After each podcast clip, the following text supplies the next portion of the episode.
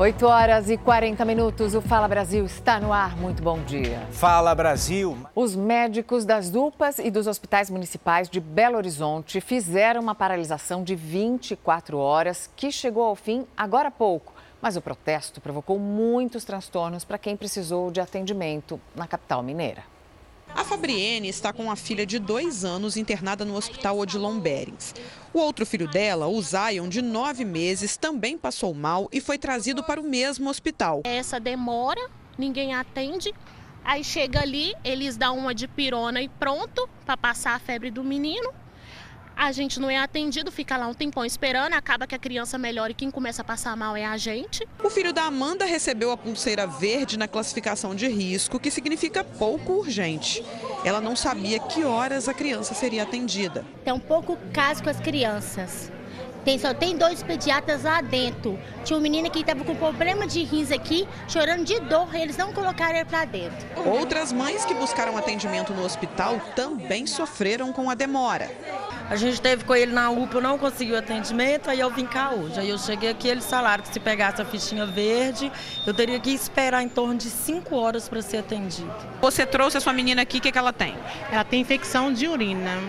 E o que, que eles falaram? Aí vai demorar atendimento daqui 5 horas. E para fazer exame vai demorar umas 4 horas para dar o resultado. Então não sei que é o horário que eu vou sair daqui. Toda essa demora pode ser o reflexo da paralisação de profissionais da saúde. Cerca de 100 médicos vinculados à Prefeitura de Belo Horizonte decidiram cruzar os braços nesta terça-feira.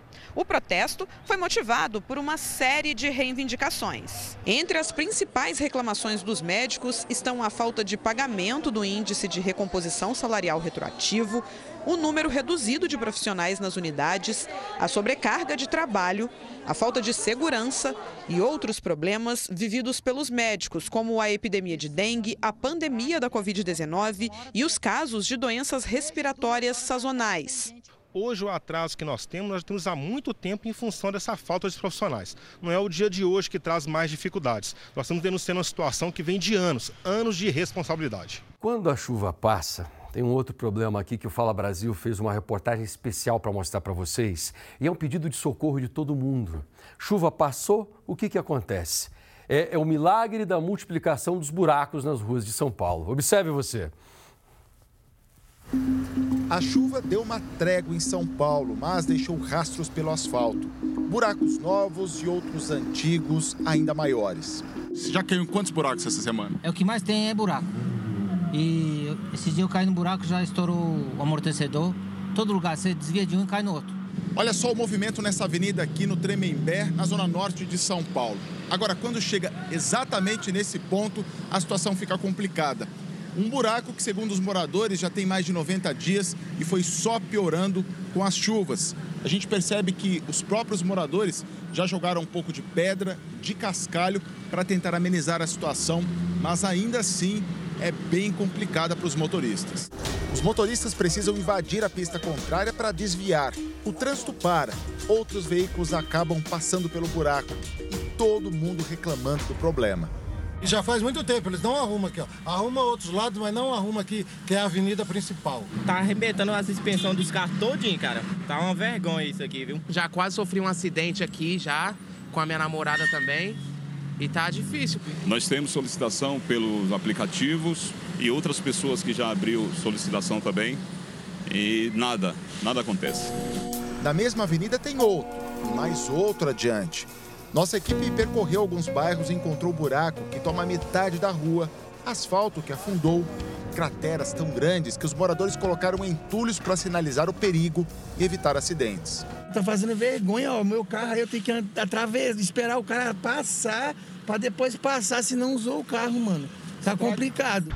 Este professor especialista em projetos de estradas e vias urbanas explica que a chuva não é a única causa dos buracos. Muitas vezes, ela expõe o problema do próprio asfalto. Um dos problemas pode ser a execução foi feito, mal feita. Outro problema que pode ocasionar é que um pavimento ele é dimensionado para passar uma carga X. Se está passando uma carga maior do que foi dimensionado, o pavimento vai deteriorar mais rapidamente. E também pode ter sido problema das camadas abaixo do revestimento. A Prefeitura de São Paulo informou que atende a pedidos de tapa-buraco diariamente. Nas principais vias da capital, o conserto é feito em até 48 horas. A Prefeitura informou também que o aumento do número de solicitações não reflete a realidade, já que o mesmo buraco pode ter vários chamados diferentes. Agora, vem cá, para o que você está fazendo, por favor. Tem uma notícia de São Paulo terrível. Novidade do caso do ataque àquela escola da Zona Sul. Você não vai acreditar no que a polícia descobriu sobre o perfil desse rapaz. William Leite trazendo informações ao vivo aqui pra gente. Ele treinava a facada até num travesseiro, William. Exatamente, Passaia, foi o que a polícia descobriu depois do depoimento da mãe, que ele treinava as facadas no travesseiro e mais, ela já tinha repreendido ele no caso das redes sociais, essa fixação que ele tinha por massacre em escolas. Inclusive, tomou o celular dele e apagou as redes sociais, mas a punição durou pouco. A gente continua aqui em frente à escola e alguns ex-alunos vêm visitar aqui, estão sentados conversando, fizeram uma oração aqui, perplexos com o que aconteceu. O adolescente deve ficar 45 dias na Fundação Casa. Ele já está lá, mas deve continuar por 45 dias e mais. Uma avaliação psiquiátrica foi pedida pelo Ministério Público, além dessa internação por 45 dias. E aqui uma homenagem à professora Elizabeth, que foi enterrada ontem sob as palmas. Como o ataque aconteceu? Quando ela fazia a chamada, a resposta foi essa. Professora Elizabeth, presente, chega de violência. Passaia. Obrigado, William. Eu vou convidar agora a Tainara Figueiredo para chegar um pouquinho mais. Tainara, a polícia descobriu dentro de um caminhão-tanque, tinha de tudo, menos combustível. É notícia aqui de São Paulo, hein, Tainara? Tá chegando agora. Exatamente, Passai, bom dia para você, bom dia a todos que acompanham a Record nesta manhã. Olha, é o seguinte, essa droga toda, né, como você mesmo disse, escondida dentro desse caminhão tanque, ninguém poderia imaginar, eram mais precisamente, Passai, 569 quilos de maconha. A polícia estava investigando crimes de receptação de veículos roubados. Chegou até essa oficina que fica na zona sul de São Paulo. O dono do local estava lá, autorizou a entrada dos policiais e os investigadores perguntaram então o que, que era aquele caminhão-tanque. E ele disse assim: que o carro, o caminhão estava ali só para ser consertado, que ia passar por alguns reparos. Mas na vistoria desse caminhão, passaia toda essa droga foi, foi encontrados tabletes de maconha envoltos em fita plástica. No total, Passaia, cinco pessoas foram detidas por tráfico de drogas. Passaia. Ok, Tenera, muito obrigado. Que bom ver você aqui na Record. Costuma comprar muita coisa pela internet? Sempre. O duro é quando não chega. É, pois é. Tem uma mulher que costuma vender sapatos e sandálias pela internet. Está sendo acusada de aplicar golpes e, segundo as vítimas, ela recebe o pagamento, como sempre, né? Só que depois não entrega os produtos. Esses dias a gente mostrou quem comprava telefone e recebia quebra-cabeças no lugar. Agora, essa comerciante que a Mariana citou, em São Paulo, ou melhor, um comerciante, perdeu 4 mil reais nesse golpe. Várias outras vítimas já fizeram postagens em sites de reclamação. A Érica teve o sonho de empreender destruído. A comerciante vendia sapatos e roupas femininas desde 2018 e encontrou na suposta fabricante a chance de ter produtos com o próprio nome, mas teve um prejuízo de 4 mil reais. Ela propôs, né, de estarmos colocando a logo da minha loja. Eu mandei fazer o designer da, da logo, tudo, mandei para ela a, as fotos, né, as imagens, para que fossem colocados nos saltos. E aí, a partir disso, meus planos era crescer. Ela comprou 27 pares de sapatos para revender. Um ano se passou e os calçados nunca foram entregues. Além do prejuízo de 4 mil reais do cartão do irmão, Érica teve que devolver o dinheiro das clientes que já haviam encomendado os calçados. Ela ficou endividada e não conseguiu mais comprar produtos para revender. Essa outra vítima, que não quer mostrar o rosto, também caiu no golpe. Ela comprou um par de sandálias por 300 reais. Ela falou que demoraria uns 30 dias. Aí eu concordei, fiz a encomenda, só que passou. 30 dias, passou 60 dias. Eu falei que ela estava dando um golpe e tal, que eu ia denunciá-la e que você devolva meu dinheiro. Ela falou assim: tá bom, depois de sete dias eu te devolvo o dinheiro. Aí passou o prazo, ela não me devolveu, fui cobrar ela novamente. Ela falou que estava com problema no Pix dela, no aplicativo do, no aplicativo do banco. A estratégia de ganhar tempo era sempre usada. Aqui, Érica cobra a devolução do dinheiro. Bom dia, não recebi meu Pix. Vai ser feito amanhã, responde a estelionatária. Mas não era até dois dias? Devido ao feriado ontem, não se preocupe. Alguns dias depois, a vítima cobra mais uma vez. Preciso que você faça o Pix agora. Já te dei todo o prazo que você me passou. A mulher então responde: O aplicativo está em manutenção, tenha um pouco de paciência. E aí eu comecei a desconfiar. Aí eu pedia fotos para ela da fábrica, para ela me fazer chamadas de vídeo. Ela não aceitava chamada de vídeo, ela não aceitava ligação normal. Depois de um tempo, a mulher bloqueava as vítimas em todos os meios de contato. Todas as vítimas conheceram a suposta loja do mesmo jeito, pela internet. No perfil do fabricante nas redes sociais, existem 26.700 seguidores, mais de 9 mil fotos de sapatos femininos. Ele diz que são sapatos feitos à mão desde 2017, vendidos no atacado e no varejo. Só que tem uma coisa que chama a atenção: em nenhuma foto existem comentários. E se a gente tenta comentar, é impossível, eles foram limitados. Mesmo assim, as vítimas não desconfiaram de nada. No perfil dela tem a opção de ligar também. Aparece o número dela e é o que a gente vai tentar agora. Vamos ver se ela atende.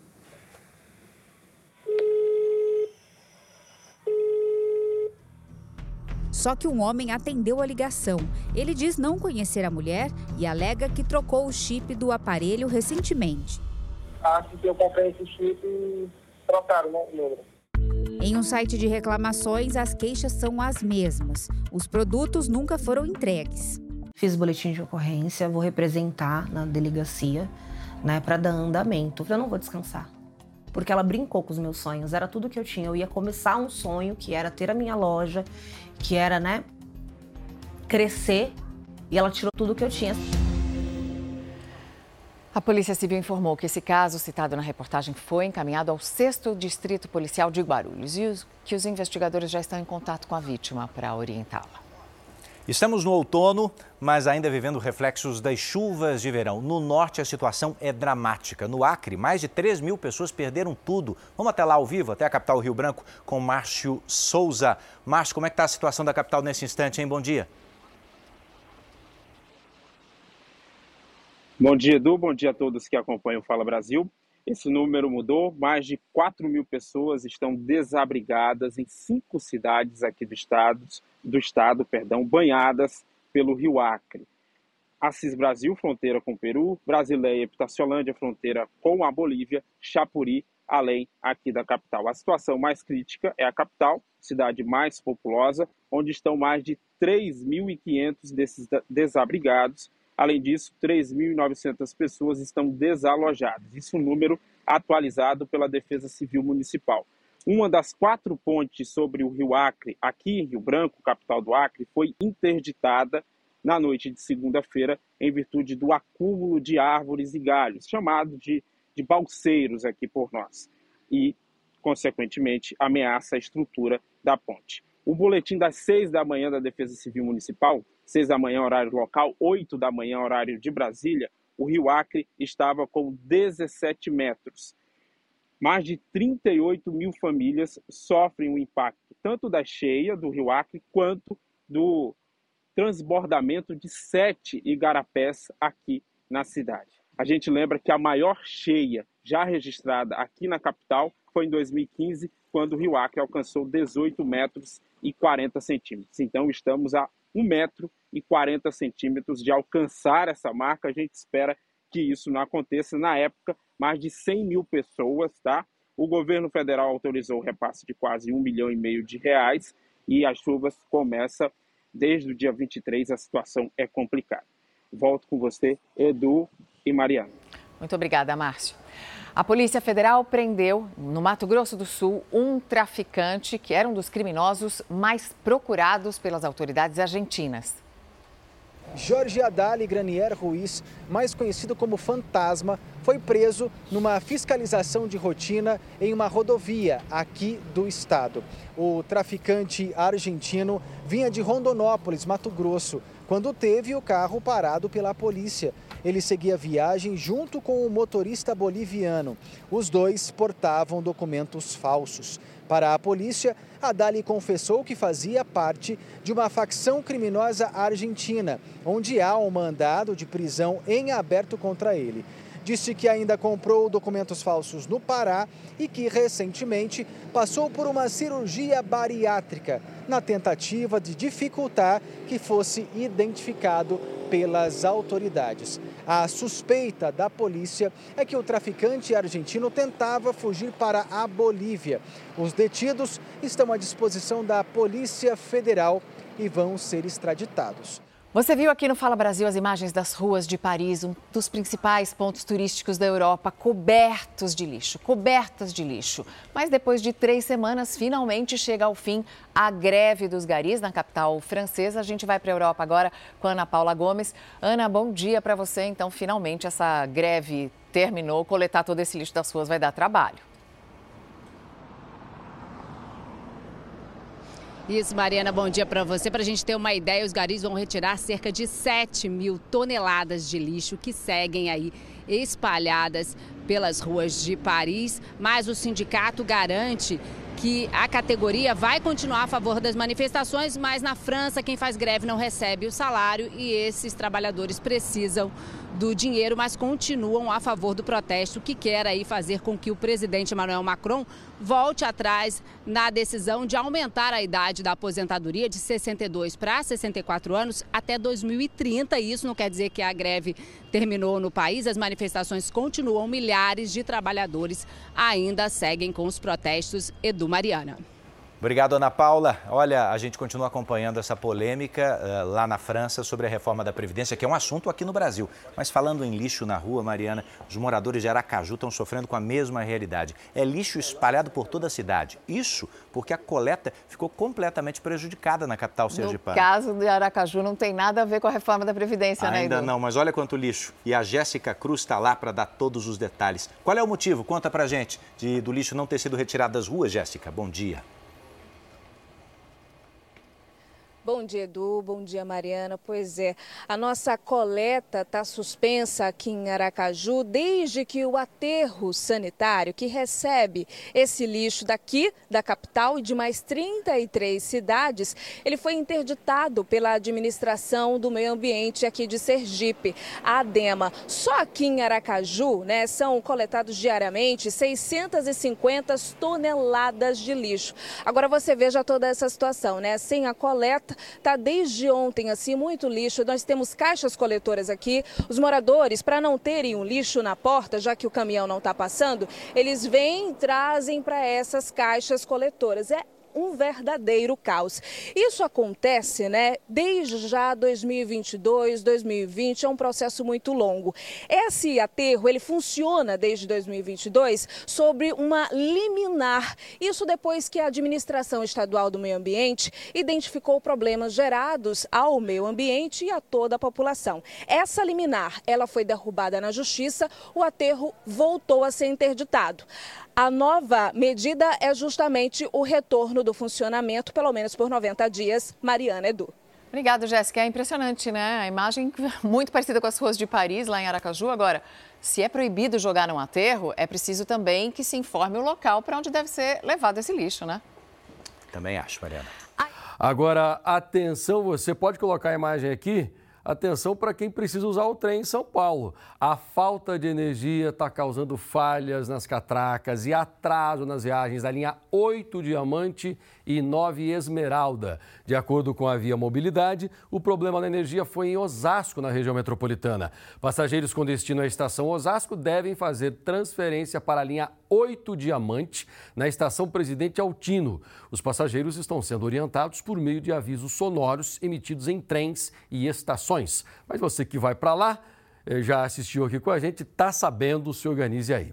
E o homem de 44 anos que ficou preso nas ferragens após duas carretas colidirem na rodovia dos Bandeirantes. A repórter Paula Viana traz essa notícia agora de manhã, hein? Batida no final da madrugada. E aí, Paula, bom dia.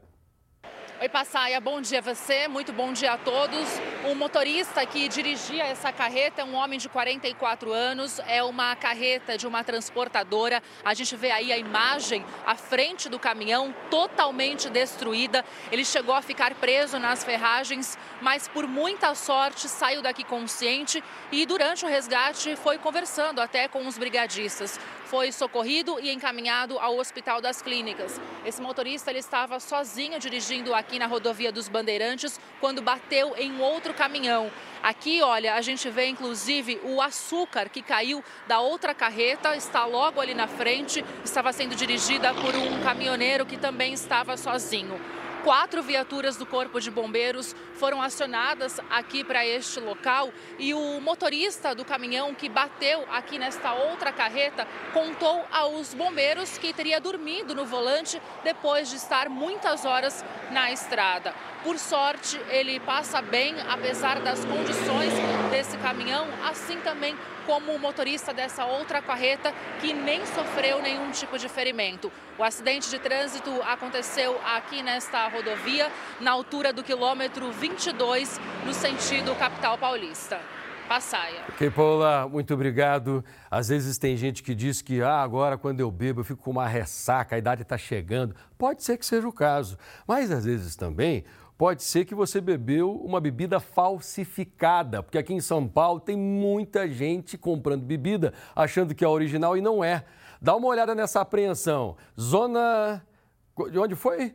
Zona Leste de São Paulo. Estou recebendo essa imagem aqui agora. Tainara Figueiredo, você tem a notícia ao vivo. Vamos lá. Exatamente, passar essa garrafas né, de bebidas falsas foram encontradas hoje na zona leste de São Paulo. A polícia já tinha um mandado de busca e apreensão. Na casa foram encontradas cerca de 80 garrafas de uísques, viu? Esse dono né, desse material todo disse que comprava essa bebida falsa para revender. Mas a polícia acredita que ele era responsável também pela fabricação. Isso porque foram encontradas as embalagens, as caixas né, onde os uísques eram colocados e também os lacres. Segundo a polícia, neste caso, ele trocava a, o conteúdo da garrafa por um líquido, né, um uísque de qualidade inferior, para depois repassar para os consumidores. Este homem foi então detido e agora vai responder por esse crime aí de adulteração de bebidas, Passaia. Ok, obrigado, viu, Tainara? Me dá a imagem do helicóptero da Record. Observe você, o que está acontecendo? Por que, que tem tanta gente nessa fila? Que fila é essa, Passaia? Banda RBD anuncia mais oito shows no Brasil, seis deles apenas aqui em São Paulo e já tem gente na fila para aproveitar. Eu repito, hein? Banda RBD. E aí, Marcos Guimarães, você é fã dos caras também ou não? Claro, Passaia, marcou também minha infância, minha adolescência. E olha só a quantidade de gente por aqui. Você viu pelas imagens do helicóptero, a fila já está dando voltas no quarteirão. Isso porque o grupo mexicano vai se apresentar nos dias 12, 13, 16, 17, 18 e 19 de novembro aqui em São Paulo. São seis shows aqui em São Paulo. A empresa responsável pela venda dos ingressos informou que reforçou a estrutura para garantir mais segurança, para que ninguém fure filas. Então são 200 seguranças, até o pessoal aí com a perna machucada está aqui, Passaia. O pessoal aguardando. O show é só em novembro, mas a galera já está bastante animada, Passaia. Imagina só, o show é só em novembro, o pessoal está com essa animação toda. O Marcos Guimarães falou que a infância dele foi marcada pela banda RBD, mas tem muita gente aqui no Brasil com a sua idade. Eu só vou falar algo para você, viu? No meu tempo, a banda que vinha de fora que marcou a minha infância era Menudo. mas faz tempo, hein? Agora a garotada mais nova, o pessoal que trabalha aqui comigo no estúdio já começou a rir. Se você conhece o Menudo, porque você já revelou a tua idade. Tá bom, ô, ô Marco, eu sei que você pediu um tempinho aí para comprar a tua entrada também. Tá liberado, mas não demora não, viu? Depois do anúncio de chegarem a uma conclusão sobre a nova taxa a ser cobrada, os bancos agora vão voltar a oferecer o empréstimo consignado para os aposentados e pensionistas. A gente vai para Brasília porque quem tem os detalhes sobre essa história é a Vanessa Lima. Vanessa, muito bom dia. Então, a partir de agora, quantos bancos vão poder cobrar por esse empréstimo que a pessoa não tem nem opção de não pagar, né? Consignado, descontado em folha? Bom dia, Mariana. O juro máximo ficou em 1,97% ao mês e garantiu a volta de novos contratos. A liberação do empréstimo consignado para aposentados e pensionistas do INSS estava suspensa desde que o juro máximo foi fixado em 1,70% por mês. Apesar da Federação dos Bancos reafirmar que a taxa ainda está abaixo dos custos, a maior parte das instituições financeiras decidiu aceitar o índice para resolver o impasse. Segundo dados da Previdência Social, hoje no Brasil, aproximadamente 8 milhões de aposentados e pensionistas têm algum empréstimo consignado. Edu, Mariana. Muito obrigada, Vanessa. Me conta, você já deve ter ouvido falar muito sobre a crise econômica na Argentina. Só que tem motorista brasileiro cruzando a fronteira para a Argentina, sabe para quê? Para abastecer carro. No país vizinho, o preço do litro do combustível ainda é R$ 2,00 mais barato. Esse é o movimento nos postos de combustíveis no Brasil e esse é na Argentina. A distância de apenas um quilômetro entre um país e outro facilita a vida dos consumidores. Hoje mesmo eu demorei 15 minutos. Né? Foi bem fácil para atravessar, mas depende do horário. Em Foz do Iguaçu, a gasolina mais barata é encontrada por R$ 5,29 o litro. Enquanto em Porto Iguaçu, na Argentina, neste posto, o combustível custa R$ 3,52. Os valores podem variar dependendo do câmbio do dia. Essa diferença de quase R$ 1,80 no litro da gasolina tem feito com que muitos brasileiros cruzem a fronteira em busca do combustível mais barato aqui na Argentina. Hoje, por exemplo, não tem muita fila. O movimento é maior mesmo à noite e no fim de semana. Economiza mais ou menos uns 100, 100 reais mais ou menos. Vale a pena, né? Vale a pena, vale a pena. Para mim, sim. Em um carro com capacidade para 45 litros de gasolina, o dono gastaria cerca de 240 reais para encher o tanque em um posto de Foz do Iguaçu. Na Argentina, o mesmo abastecimento sairia por aproximadamente 160 reais, ou seja, 80 reais mais barato. Hoje em dia, tudo economizar é lucro. Né? Então, quem puder economizar, vale a pena. Se o sobrepeso já é o pai de muitos problemas de saúde, o que dizer então da obesidade mórbida? A partir de hoje, o Fala Brasil exibe uma série de reportagens sobre esse assunto. Mais de 800 mil brasileiros convivem com essa obesidade chamada de grau 3, o mais alto que existe. Para quem precisa de cirurgia bariátrica, a fila é grande e a espera cruel. Carla, 45 anos, chefe de cozinha, 230 quilos. Eu me vejo ganhando peso e peso e peso, né? É... E eu não estou vendo uma solução para perder esse peso. Na infância, o corpo da Carla já era maior que o das crianças da idade dela. Na adolescência, já enfrentava o sobrepeso. Mas há pelo menos 10 anos, ela perdeu o controle de vez. E hoje chegou a um peso que atrapalha qualquer movimento. Por conta disso, Carla nem sai mais de casa. Oito meses dentro de casa, você não, não gasta, né? Você só ganha. Estamos em Ribeirão Preto, no interior de São Paulo. Cidade onde a Carla sofre com o calor já que está sempre trancada.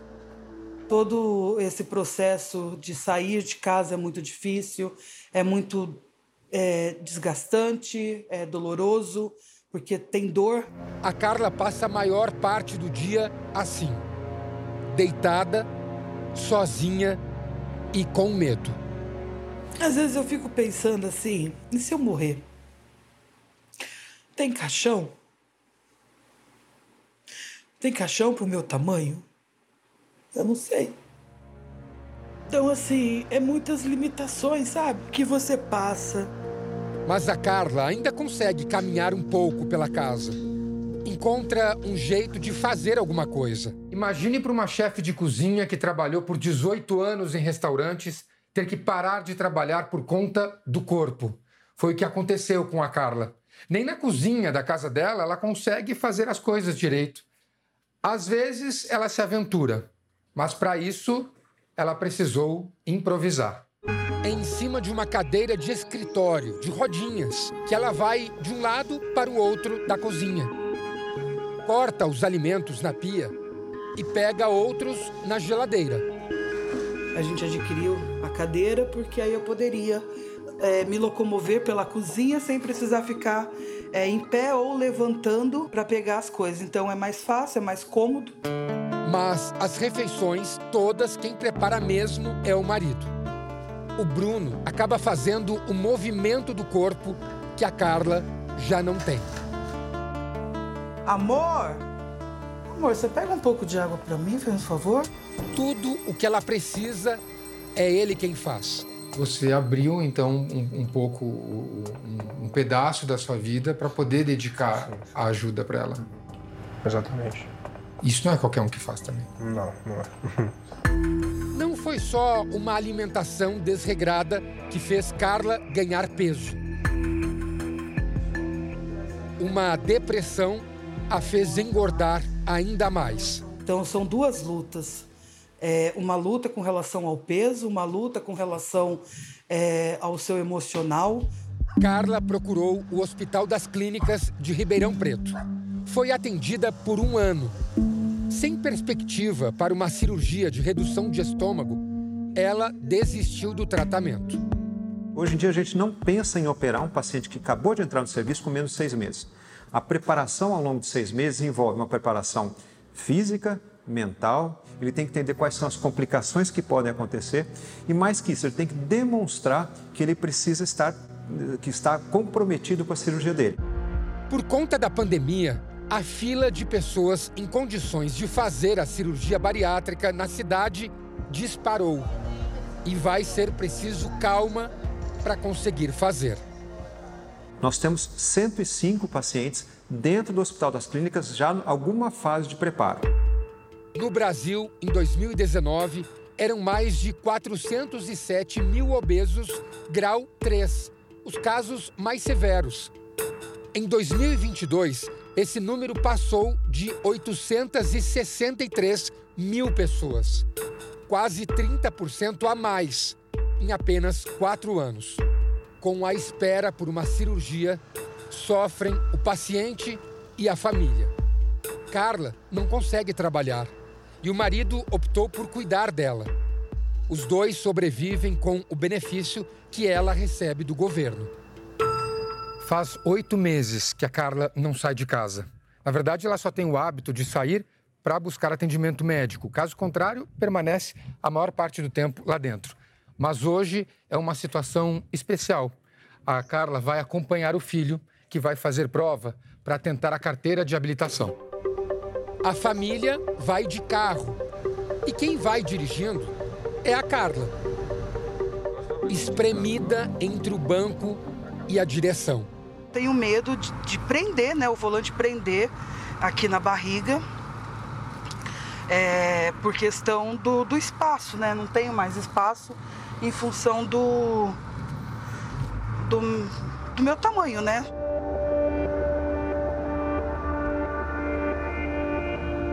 O carro não é automático, né? Então, é, essa questão de ficar passando marchas e tudo mais, também para minhas pernas fica difícil.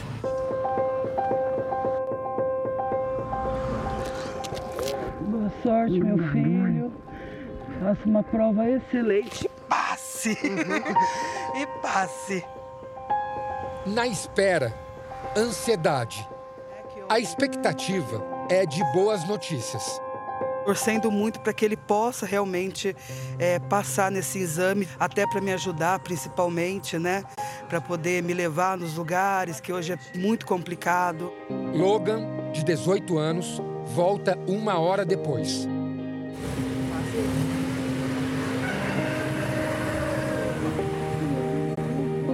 Tá feliz? Muito. Tá aliviada? Muito. então tá bom. Muito, muito, muito.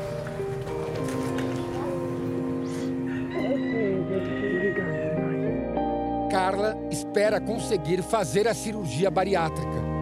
Enquanto essa oportunidade não chega, ela segue vivendo isolada, presa em casa. Uma realidade triste. Mas ela ainda tem esperança. Eu só tenho 45 anos, né? E tem muita coisa pela frente, né? Então é onde eu acredito que não é impossível, né? Eu ter uma vida saudável, ter uma vida normal como as outras pessoas. Ainda dá tempo e a gente vai mostrar histórias assim. Amanhã, por exemplo, na segunda reportagem da série, você vai conhecer o José, um comerciante que ainda sofre com as limitações causadas pela obesidade. Ele tem dificuldades para andar e leva uma vida preso dentro de casa. E hoje à noite, a Record TV exibe a série Quilos Mortais. Hoje, 15 para as 11 da noite. A cirurgia bariátrica pode ser a única chance que Doug tem para não perder tudo o que mais importa. Isso vai ser uma coisa muito difícil de tratar. Quilos Mortais. Episódio inédito. Um homem foi preso em Recife suspeito de assediar as mulheres no campus da Universidade Federal de Pernambuco. Foram três denúncias até esse momento. As imagens de celular mostram o momento que o suposto assediador deixa o Centro de Filosofia e Ciências Humanas da Universidade Federal de Pernambuco. Essa estudante de educação física, que prefere não ser identificada, acredita ter sido filmada pelo homem no momento que amamentava a filha de dois anos. Ele ficou sentado com o celular, com a câmera posicionada é, na minha direção, o celular parado por muitos minutos. Ninguém age assim, ninguém fica com o celular assim naturalmente. Outras duas universitárias do curso de artes visuais também teriam sido assediadas. Na verdade, foram três vítimas, certo? E as três vítimas foram importunadas a partir de registro de imagens telefônicas e de perguntas inconvenientes com tom sexual que levavam ao assédio. Em nota, a universidade explicou que ficou sabendo do caso por meio dos canais institucionais. A UFPR disse ainda que a Superintendência de Segurança do local atuou no sentido de deter o suspeito e acionar a polícia. O homem e as três vítimas foram conduzidos aqui para a Delegacia da Mulher, onde um boletim de ocorrência foi registrado. A polícia não revelou qual será o futuro do suspeito e por qual crime ele deve responder. Até agora, né, o que se está colocando é como sendo um ato de importunação sexual. Então, a tendência é que as investigações corram nesse sentido. Me conta, você acha que a internet consegue ser ou pode ser controlada? As redes sociais merecem algum tipo de regulamentação? Ministros do Supremo Tribunal Federal e representantes de universidades se reúnem hoje em Brasília para defender a regulação das redes. Nesta quarta-feira, o Supremo debate o assunto em audiência pública com representantes de universidades e associações, como o Instituto Brasileiro de Direito Civil e a Associação Brasileira de Rádio e Televisão, Abratel. Em questão, a necessidade de regulamentar a publicação de conteúdo pelas gigantes de tecnologia e, com isso, evitar a difusão de discurso de ódio, as fake news e os prejuízos à democracia e à população. O Marco Civil da Internet, aprovado em 2014, fala sobre assegurar a liberdade de expressão e impedir a censura. O adequado enfrentamento à proliferação de notícias fraudulentas e à desinformação tem mobilizado todas as instâncias de poder sem falar das iniciativas levadas adiante pela sociedade civil e pelas próprias empresas do setor. O presidente do Tribunal Superior Eleitoral, Alexandre de Moraes, afirmou no primeiro dia de encontro que as redes sociais foram usadas para o discurso de ódio. O modelo atual, por mais que alguns queiram defender, é absolutamente ineficiente. Destrói reputações, destrói dignidades, eh, faz e fez é, com que houvesse um aumento no número de depressão em adolescentes. Outros ministros do STF, como Luiz Roberto Barroso e Gilmar Mendes, também se manifestaram a favor da regulação das plataformas e atribuíram ao uso abusivo da internet o ataque aos prédios dos três poderes em 8 de janeiro. Representantes do governo federal defenderam que a regulação das redes poderia ajudar no combate à violência. Liberdade de expressão sem responsabilidade não é liberdade de expressão é crime. Representantes do Google e do Facebook negaram omissão no combate a conteúdos ilegais e de desinformação e afirmaram que atuam na remoção de publicações que violam as políticas das plataformas. O presidente da Anatel, Carlos Baigorre, também defendeu na audiência o combate à pirataria e criticou as plataformas de vendas online que disseminam chamados aparelhos de TV Box pelo mercado. A gente mostrou aqui no Fala Brasil que aumentou recentemente o número de vítimas de atropelamento, pois Fortaleza ganhou uma faixa de pedestres que fica iluminada quando as pessoas atravessam a rua. Segundo a prefeitura, o objetivo é prevenir os atropelamentos. Essa iluminação foi instalada já há cerca de 20 dias e está em fase de testes e de pesquisas. Mas olha que interessante: a capital cearense vai ser a primeira cidade da América Latina a receber esse projeto, que é feito em parceria com uma empresa dos Estados Unidos. Mas conforme a pessoa anda, a faixa se acende, faz com que ela fique mais visível para os motoristas e incentiva também os pedestres a usar a faixa como ponto de travessia preferencial. Gostei da novidade. Vamos ver se isso pega nas grandes cidades brasileiras que tem muito problema com iluminação pública, né? E os cientistas desvendaram um grande segredo das obras do pintor italiano Leonardo da Vinci. O mestre renascentista usava gema de ovo misturada a tinta óleo. É isso mesmo que você ouviu. E de acordo com um estudo publicado numa revista científica internacional, Da Vinci fazia isso porque a gema do ovo, que tem as proteínas, ajusta as propriedades da tinta óleo e ainda de quebra deixa a tela mais resistente à umidade, por exemplo. Dessa maneira, as obras podem ser conservadas por muito mais tempo. Bom para gente que pode apreciar. Definitivamente descobrimos depois, que né? funciona, né? Funciona. Olha quanto tempo. Vou falar para minha filha mais velha que adora pintura. Fala Brasil está terminando. Bom dia para você. Você fica agora com Hoje em Dia e o César Filho. Oi, César, bom dia. Bom dia, Mariana, bom dia. É por isso que os meus quadros não ficam tão bons, entendeu? Ah, Vou começar a colocar gema para ver se fica parecido. Misturar gema, na... gema. Vou misturar gema na maquiagem de manhã. um beijo para vocês, uma excelente quarta-feira, bom descanso e até amanhã, se Deus assim permitir. Merci.